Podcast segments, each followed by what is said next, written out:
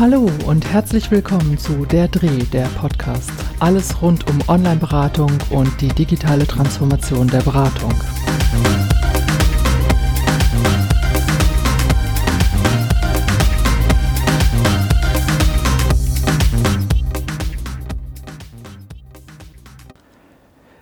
Dieser Podcast-Episode geht es um die Frage, wie kann ich eigentlich eine gute Erstantwort schreiben? Jetzt ist die Frage danach, was gut ist, natürlich immer eine Sache des Betrachters oder der Betrachterin. Ratsuchende werden vielleicht was anderes gut finden, als wir aus fachlicher Sicht jetzt richtig und gut empfinden. Aber es geht ja darum, dass ich als Schreibende, als beratende Person in dem Fall mich gut fühle bei dem, was ich da geschrieben habe und die Beratungsantwort sozusagen guten Gewissens losschicken kann und zufrieden mit dem Ergebnis bin, das ich erarbeitet habe.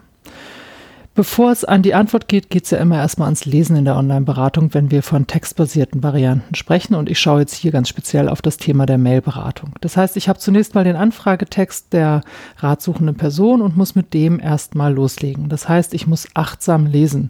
Und da sind wir schon gleich bei einer Haltungsfrage. Das heißt, eine gute Antwort beginnt damit, dass ich mich lesend dem Text mit einer Haltung nähere, in der ich ja bereit bin, mich einzulassen auf das, was mir angeboten wird indem ich auch eine wachsame, achtsame Lesevariante nutze. Das heißt, sehr auf das schaue, was da wirklich im Text steht, nicht zu sehr vielleicht hineininterpretiere, wobei wir da gleich drauf schauen können, inwieweit das auch vielleicht eine Leseart sein kann, die hilfreich sein kann.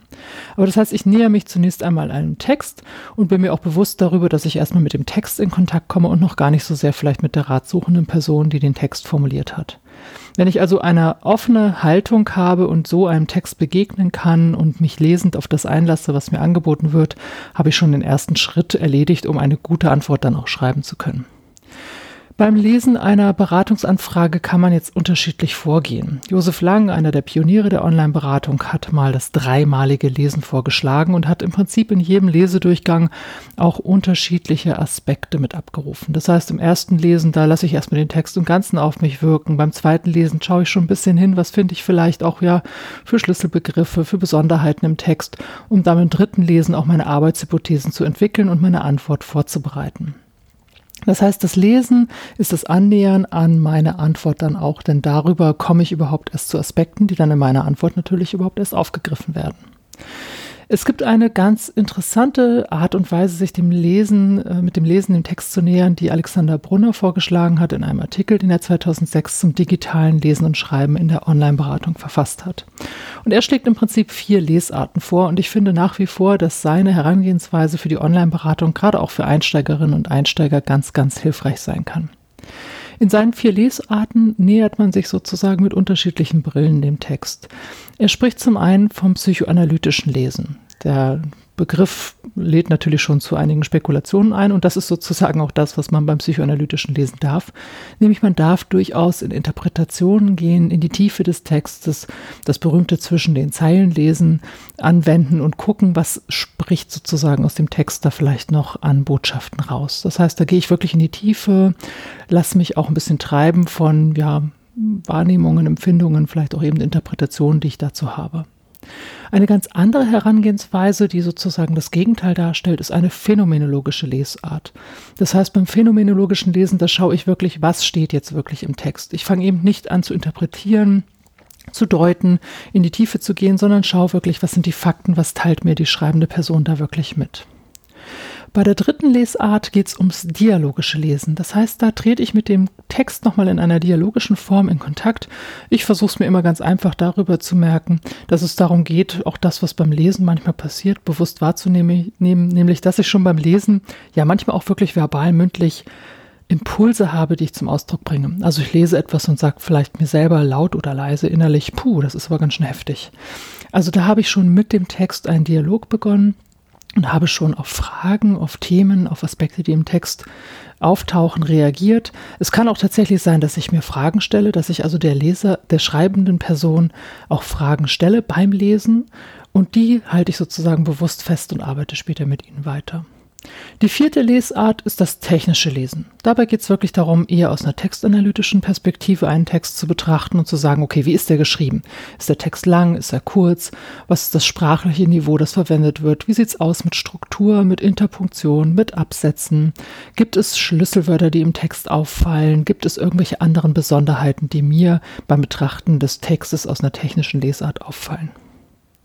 Wenn ich das erledigt habe, also das sehr achtsame Lesen und mich sozusagen darüber dem Text im ersten Schritt genähert habe, dann geht es darum, meine Antwort zu formulieren. Gerhard Hindenberger hat das auch kürzlich in einem Artikel im Jahr 2019 unter dem Aspekt der Prozessmodelle für die Online-Beratung sehr schön beschrieben und hat eigentlich auch ganz klar herausgearbeitet, ja, was gibt es überhaupt für Antwortvarianten bei einer Online-Beratung per Mail. Also gibt es vielleicht eher eine sachorientierte Antwort, wo ich auch vielleicht eher sachtextartig schreibe und erstmal auf diese Aspekte eingehe. Oder geht es sehr stark auch vielleicht um das Thema Beziehung und das Annähern aneinander? Geht es darum, Unterstützung anzubieten? Was steckt denn eigentlich in dem Text drin und wie antworte ich jetzt darauf?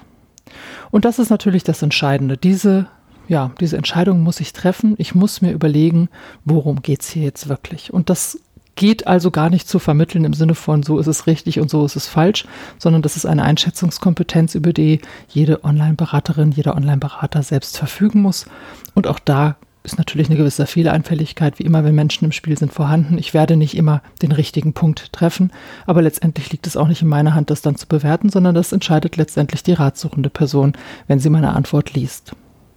Was kann ich aber tun, damit möglichst gut rüberkommt, was ich verstanden habe, was ich auch anbieten kann und vor allen Dingen auch, dass deutlich wird, ich habe mich wirklich mit der Anfrage auseinandergesetzt, ich habe das, was mir die Person geschrieben hat, wirklich aufmerksam gelesen und bin bemüht darum, zum einen mein Verstehen zum Ausdruck zu bringen, zum anderen aber eben auch ein Angebot der Hilfe, der Unterstützung zu machen. Nun, natürlich geht es immer bei der Beratung um Wertschätzung. Das wissen wir alle. Wir wollen immer Wertschätzung zum Ausdruck bringen. Jemand hat sich natürlich jetzt auch Mühe gemacht, uns das mitzuteilen, hat sich, hat sich uns geöffnet, hat vielleicht sehr, sehr private Details seines Lebens mit uns geteilt. Und das ist ja eine Online-Beratung nochmal insofern besonders, weil eben dieser Moment des Teilens ja anders stattfindet als im dialogischen Gespräch, wo ich mich erstmal annähern kann, wo ich vielleicht mein Gegenüber auch ein bisschen abchecken kann, abprüfen kann und dann entscheiden kann, wie viel erzähle ich. In der Mailberatung schreiben die Ratsuchenden ja einfach. Sie schreiben das, was ihnen in dem Moment unter den Nägeln brennt und sie teilen uns ganz viel mit und manchmal wissen sie ja auch gar nicht, an wen sie es eigentlich schreiben, sondern sie schreiben es auch ein bisschen in den Raum, ins Leere hinein.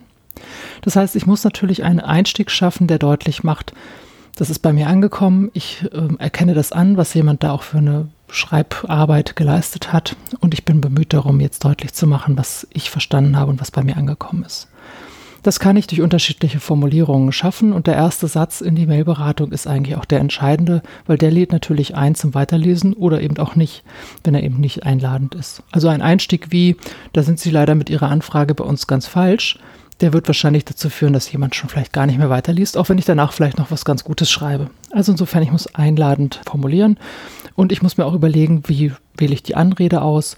Es macht sicherlich einen Unterschied, ob ich schreibe Liebe, lieber sowieso oder ob ich Hallo schreibe, ob ich Guten Abend schreibe, ob ich sehr geehrter schreibe, was natürlich für eine Mailberatung jetzt auch formal sehr, sehr hoch wäre, würde man wahrscheinlich gar nicht verwenden.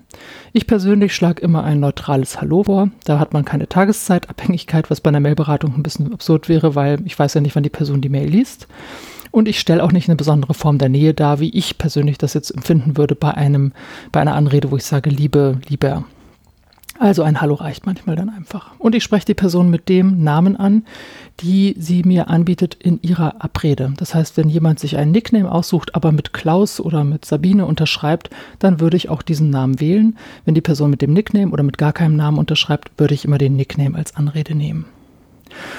Ja, und dann geht es im Prinzip darum, dass ich erstmal darstelle, was ist bei mir angekommen. Was habe ich verstanden? Wo habe ich vielleicht noch Fragen? Hier muss ich aufpassen, dass ich keine Nacherzählung mache. Das heißt, dass ich nicht nochmal den Text so zusammenfasse, dass ich einfach nur repetiere, was da schon geschrieben wurde, sondern am besten, dass ich es schon gleich mit einer lösungsorientierten Wendung sozusagen schaffe, das eine oder andere anzusprechen. Das heißt, ich kann hier schon auch meine ersten Fragen unterbringen wenn ich zum Beispiel beschreibe, dass bei mir angekommen ist, dass jemand sehr viele schwierige Situationen in der letzten Zeit erlebt hat, dass ich dann vielleicht schon schreibe, wie ist es Ihnen denn gelungen, dadurch zu steuern?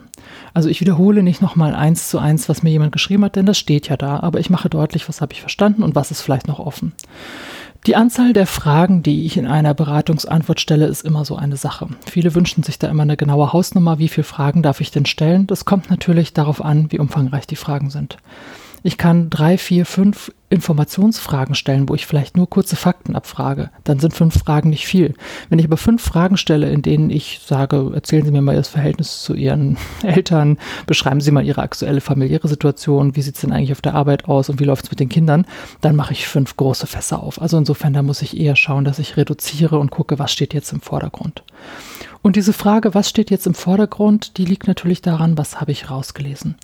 Und da muss man genau hinschauen. Lese ich raus, es geht um etwas oder was teilt mir die Person wirklich auch mit, worum es ihr geht. Ratsuchende schreiben manchmal sehr, sehr lange Texte, in denen sie ganz viele Themen ansprechen. Und am Schluss kommt ein letzter Satz, in dem sie nochmal was äußern. Und das ist eigentlich die Frage, die sie haben, weil sie während des Schreibens vielleicht schon auf die anderen Punkte Antworten gefunden haben. Das muss mir bewusst sein. Und insofern muss ich auch gucken, dass ich vielleicht erstmal nur auf diese Aspekte eingehe. In einer Anfrage, in der unheimlich viele Themen genannt werden, muss ich natürlich auch schauen, auf welche Themen gehe ich jetzt ein. Und da gibt es natürlich jetzt auch konzeptionelle Unterschiede. Es gibt ja Beratungseinrichtungen, die machen nur einen Mailkontakt und es gibt vielleicht keine weiteren Rückmeldemöglichkeiten, wo ich also nochmal nachfragen und nachfassen kann. Schauen wir uns mal den Teil an. Das heißt, da muss ich es schaffen, in einer Antwort alles unterzubringen. Das heißt, diese Antwort fällt natürlich auch umfangreicher aus. Die Antwort ist vielleicht auch ja mit mehr direkten Informationen oder vielleicht auch Anleitungen und Vorschlägen Vorschlägen versehen, als jetzt eine Beratungsantwort, wo ich vielleicht in einem seelsorgerischen Bereich mit jemandem ein Gespräch aufbaue und wir uns langsam herantasten. Also da muss ich schon eine Unterscheidung treffen und gucken, was gehört denn zu meinem Beratungsstil, was gehört auch zu meinem Auftrag, den ich vielleicht für meine Einrichtung habe, wie formuliere ich das jetzt. Und insofern reduzieren auf das Notwendige und auf das Wesentliche, aber nicht Wichtiges außer Acht lassen. Das könnte so eine Leitlinie sein, an der man sich ein bisschen halten kann. Wichtig ist auch, wie beende ich die E-Mail. Lade ich ein zu einem weiteren Kontakt, wenn das vorgesehen ist, dann muss ich das natürlich so schreiben oder beende ich den Kontakt und dann schreibe ich das natürlich auch so. Also es macht einen Unterschied, ob ich schreibe, ich bin gespannt auf Ihre nächste Antwort oder ob ich schreibe, ich wünsche Ihnen alles Gute. Damit mache ich ja deutlich, hier ist jetzt Schluss oder ich mache deutlich, hier kann es jetzt erst richtig losgehen. Also da treffe ich auch schon wieder Unterscheidungen und kann den Beratungsprozess entsprechend steuern. Eine weitere Frage, die häufig auftaucht, ist auch die, wie muss ich mich denn als Beraterin vorstellen? Wie umfangreich beschreibe ich denn mich, meine Person, meine Fähigkeiten, Kompetenzen und so weiter? Da heißt es wie immer, es kommt drauf an. Wenn ich das Gefühl habe, die ratsuchende Person, ja, die will diese Information, indem sie vielleicht geschrieben hat, ich bin nicht sicher, ob ich hier richtig bin oder ich weiß nicht, ob ich hier bei der richtigen Beraterin bin, dann kann ich natürlich diese Frage beantworten, eventuell, indem ich eben schon Informationen über mich gebe. Es mag aber auch Situationen geben, wo eher das Thema im Vordergrund steht und vielleicht nicht unbedingt ich meine fünf Zusatzqualifikationen als Beraterin aufzählen muss, weil das für die ratsuchende Person in dem Moment vielleicht vollkommen irrelevant ist. Also wichtig ist, denke ich, deutlich zu machen, eher, was ist mein Angebot als Beraterin, was kann ich hier leisten, was auch nicht, also im Sinne wirklich einer Auftrags- und Anliegensklärung vorzugehen.